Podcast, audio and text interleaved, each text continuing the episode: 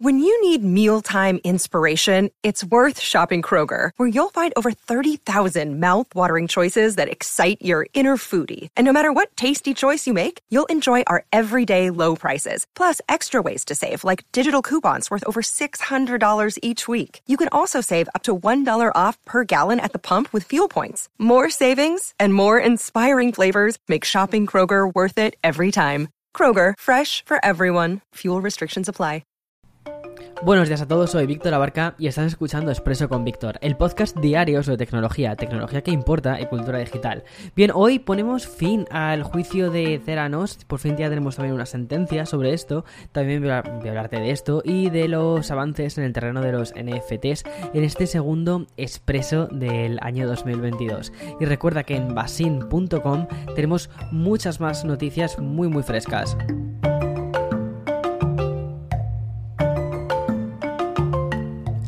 Además, que una cosa que te quería comentar es que en basen.com hemos publicado un artículo sobre el top de las 7 consolas retro que puedes regalarte, que todavía estás a tiempo, ¿no? Para los, para los Reyes Magos. Bien, empiezo ya, ¿vale? Em, y es que eh, una cosa que me ha parecido súper interesante ha sido que Hulu, de hecho te conté, ¿no? Hace un tiempo que estaban haciendo la, el servicio de streaming de Hulu, estaba haciendo una serie sobre Elizabeth Holmes, que em, es la que está metida dentro del juicio de Y ya por fin tenemos una sentencia del jurado y es que consideran que Holmes es culpable de tres cargos de fraude electrónico y otro por conspiración para cometer fraude electrónico. Respecto a los cargos restantes, la anteriormente etiquetada como la nueva Steve Jobs fue declarada inocente de cuatro y de otros tres cargos que también estaba metida en ellos no se encontró un, un consenso para saber si era culpable o no.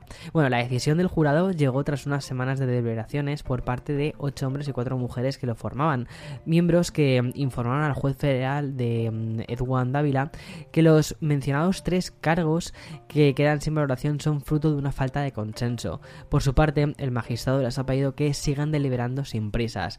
Eh, a ver, ¿qué ha pasado? Bueno, que, ah, mejor dicho, a qué, eh, qué es lo que le va a pasar a Elizabeth Holmes. De momento se enfrenta a 20 años de prisión y una multa de 250 mil dólares por cada uno de los cargos de los que sí que ha sido declarada eh, culpable.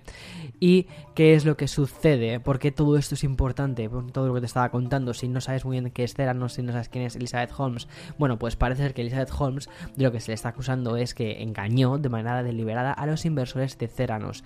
Ceranos lo que habían hecho era en principio crear una tecnología que con una sola, de con una sola gota de sangre eran capaces de poder conocer si tenías ciertas enfermedades eh, genéticas. Y además eh, su ex socio Sonny Balwi aseguraba que, que, había, que habían inventado. Esta herramienta que era capaz de realizar análisis de sangre revolucionarios permitía, como te decía, el diagnóstico inmediato de multitud de enfermedades y el jurado declaró eh, inocente de dos cargos que le achacaban el fraude a los pacientes y otro que no ha sido tampoco culpable de conspiración para defraudar a los mencionados pacientes.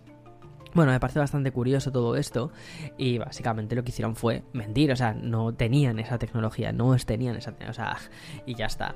Era una cosa que de hecho, o sea, me acuerdo que cuando se empezó a leer sobre Elizabeth Holmes, además que creo que copó una de las portadas de la revista Times como la nueva Steve Jobs, como una revolucionaria dentro de la medicina y de la tecnología, que son dos cosas que a la gente de Silicon Valley les fascina, eh, era muy revolucionario lo que estaba proponiendo y al final se ha descubierto pues que, que todo esto lo único que, eh, lo único que buscaban era enriquecerse eh, a través de búsqueda de financiación que con una tecnología que no tenían, que no existía. No sé, tengo muchas ganas de ver cómo van a hacer la serie de Hulu. Tiene muy, muy, muy buena pinta porque es que el personaje además es que sí que da para hacer una serie. Pero bueno, paso a la publi de este programa. Another day is here and you're ready for it. What to wear? Check. Breakfast, lunch and dinner? Check. Planning for what's next and how to save for it? That's where Bank of America can help. For your financial to-dos, Bank of America has experts ready to help get you closer to your goals. Get started at one of our local financial centers or 24-7 in our mobile banking app. Find a location near you at bankofamerica.com slash talk to us. What would you like the power to do? Mobile banking requires downloading the app and is only available for select devices. Message and data rates may apply. Bank of America and a member FDIC. Bien, y si ayer iniciamos el primer episodio del año y de la temporada de Expreso con la plataforma de los de, NFTs de los próximos televisores de Samsung, hoy voy a volverte a hablar un poquito de esos activos digitales que están invadiendo toda la industria tecnológica y que seguramente también lo hagan en más aspectos del lifestyle y de la sociedad.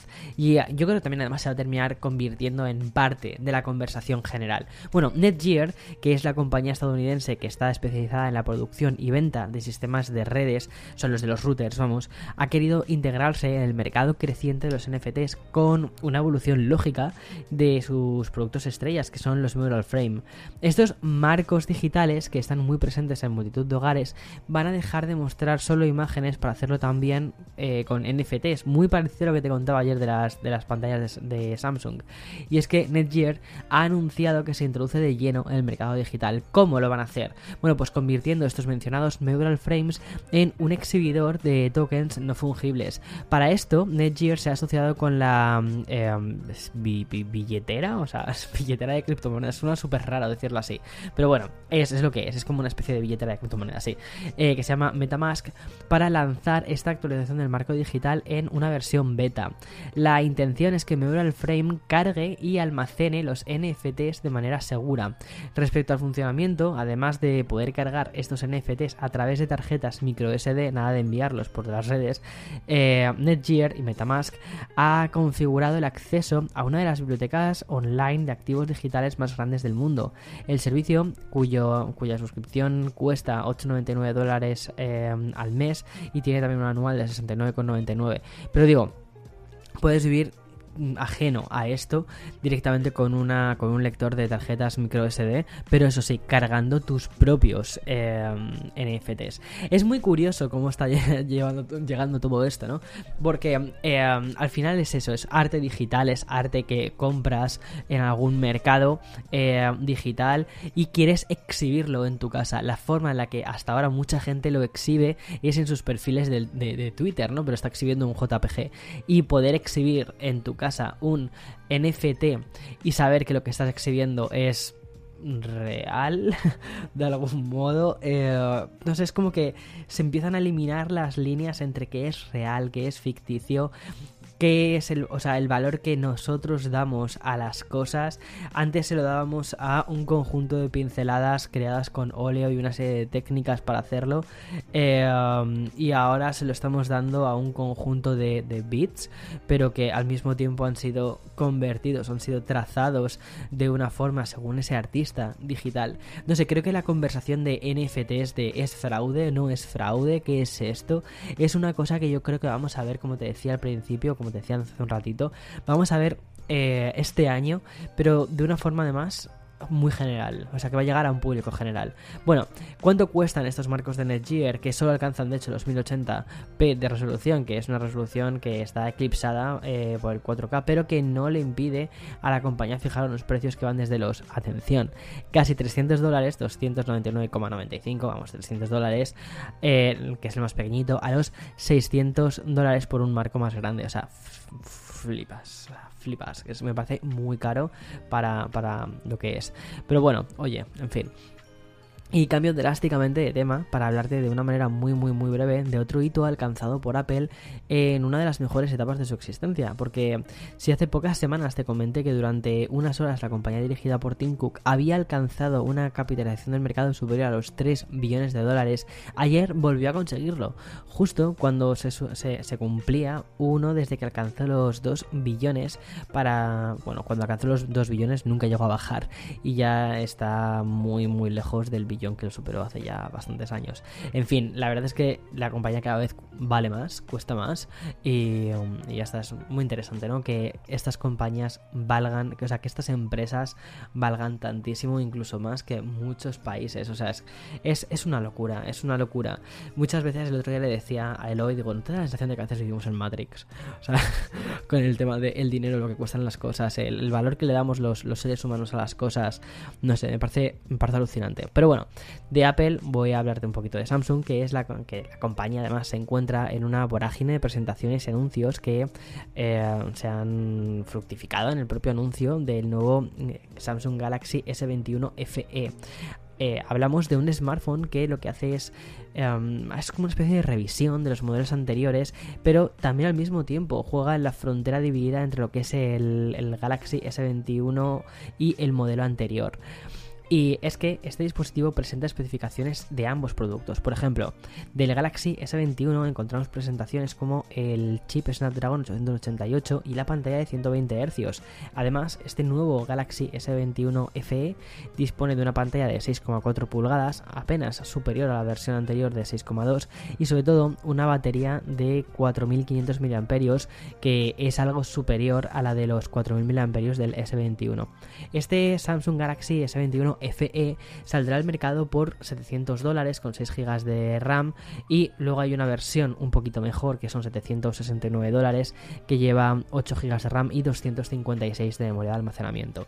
Vale, y ya para cerrar el tema de los... Bueno, primero para cerrar el episodio de hoy y para cerrar el tema también de los teléfonos móviles que se han presentado. Ya es oficial, el OnePlus 10 Pro eh, saldrá en China, creo que sale el día 11 de enero. No se sabe muy bien cuándo va a salir en el resto de mercados, en Estados Unidos, en Europa. Puede ser que salga en algún momento de abril, todavía eso no lo conocemos, pero lo que sí que conocemos es un poquito la, mm, la, la estética que tiene. Tiene un módulo de cámaras muy grande, siguen colaborando con Hasselblad como era de esperar Recuerda que lo que hicieron con el OnePlus 9 Pro del año pasado fue una colaboración, pero un poco a medias, porque fue simplemente la parte de cómo trabajaban los colores, cómo trabajaban em, los colores de las fotografías, ¿no? de la captación de los sensores. Pero los sensores eh, seguían siendo fabricados y creados por Sony. Los de este año creo que también están fabricados por Sony. Eso será una cosa que veamos más adelante. Em, de momento lo único que conocemos es, es el diseño.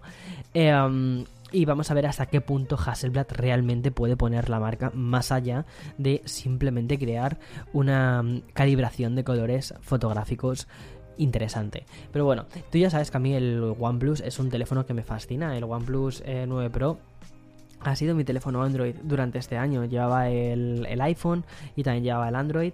Y el Android que elegía, que me gusta más, es el, es el OnePlus. Sobre todo porque el diseño de la capa, la capa de personalización, ¿no? Me parece muy bonita, me parece muy poco pesada. Es un teléfono súper fluido y um, con un hardware que es que está, está muy guay. A mí, a mí me encanta. Eh, um, entiendo que no es un teléfono económico, el precio de partida eh, es, es algo elevado. No sé por cuánto estará este, pero seguro que de los mil dólares no bajan y ya está. De momento conocemos muy pocas cosas, conocemos únicamente el diseño, que ya era un diseño que se ha filtrado desde hacía tiempo y falta por conocer las especificaciones, pero bueno, lo que suponemos es que al final tendrá la nueva generación de los chips de Snapdragon, la generación 8 eh, en la que estamos y, y ya está. En fin. Hasta aquí el episodio de Expreso con Víctor de hoy. Mañana más y mejor. Chao, chao, chao.